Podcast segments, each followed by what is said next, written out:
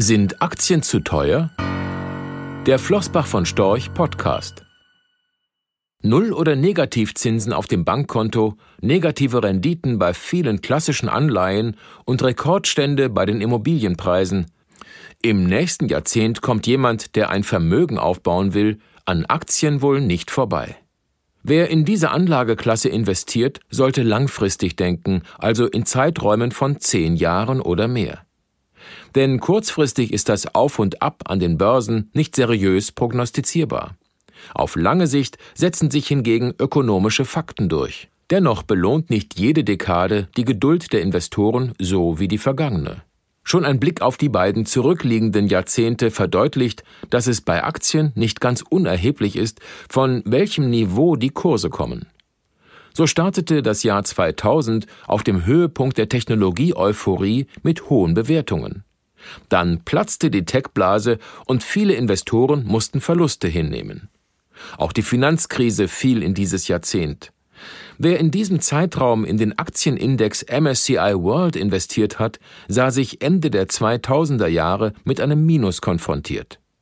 Zum Jahresbeginn 2010 waren die Erwartungen für das Jahrzehnt entsprechend verhalten, die Kurse tief und die Bewertungen vergleichsweise niedrig und der Ertrag für MSCI World Investoren fiel im Durchschnitt der 2010er Jahre fast zweistellig aus.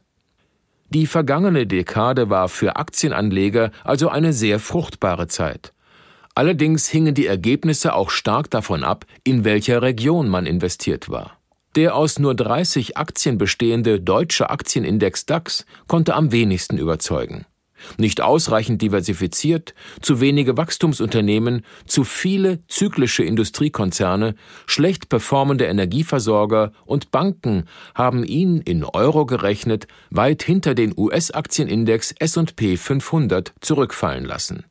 Ausschlaggebend für den Anlageerfolg des US-Aktienindex war der hohe Anteil von Technologieaktien wie Apple, Amazon, Alphabet, Facebook oder Microsoft Stark wachsenden Zahlungsverkehrsdienstleistern wie Visa oder Mastercard, die hier beispielhaft genannt werden, aber auch die US-Steuerreform und nicht zuletzt der starke US-Dollar, der auch die Wertentwicklung des MSCI World für eurobasierte Anleger beflügelt hat.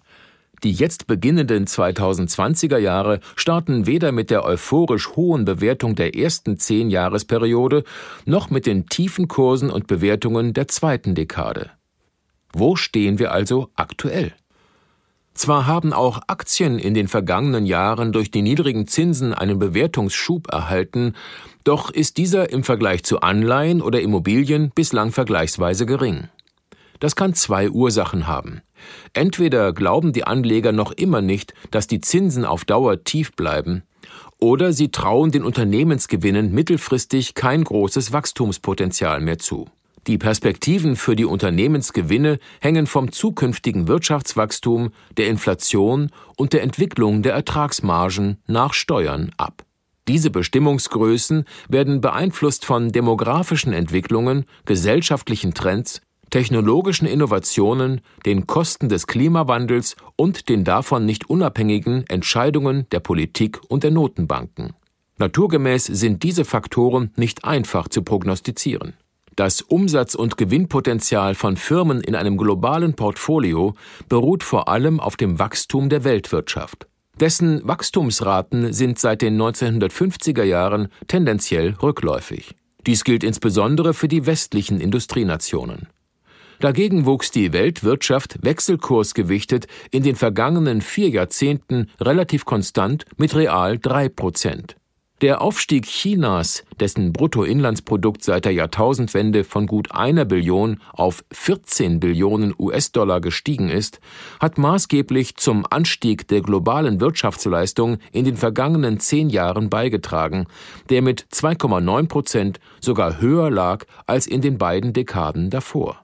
Die demografische Entwicklung in vielen Industrienationen und China dämpft jedoch das Wachstumspotenzial, da hier mit eher stagnierenden Bevölkerungszahlen und alternden Gesellschaften zu rechnen ist. Unterdessen herrscht Fachkräftemangel, den viele Unternehmen bereits jetzt als großes Wachstumshemmnis empfinden und der sich durch den Eintritt der Babyboomer in den Ruhestand noch verschärfen dürfte. Unterm Strich haben Qualitätsaktien unseres Erachtens auf lange Sicht gegenüber anderen Anlagen das beste Rendite-Risiko-Verhältnis.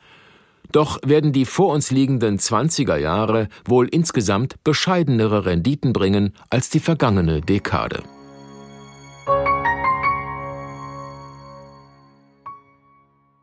Rechtlicher Hinweis diese Publikation dient unter anderem als Werbemitteilung. Sie richtet sich ausschließlich an Anleger mit Wohnsitz bzw. Sitz in Deutschland.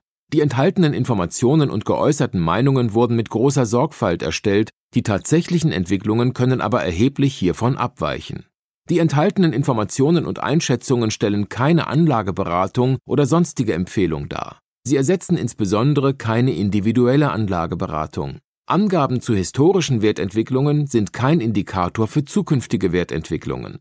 Relevante rechtliche sowie weitere Unterlagen zu Flossbach von Storch Fondsprodukten sind auf der Webseite www.flossbachvonstorch.de abrufbar. Die in dieser Veröffentlichung enthaltenen Inhalte dürfen nicht ohne die schriftliche Zustimmung der Flossbach von Storch AG vervielfältigt oder verwendet werden. Ein umfangreiches Glossar zu Themen und Begriffen finden Sie auf www.flossbachvonstorch.de slash Glossar.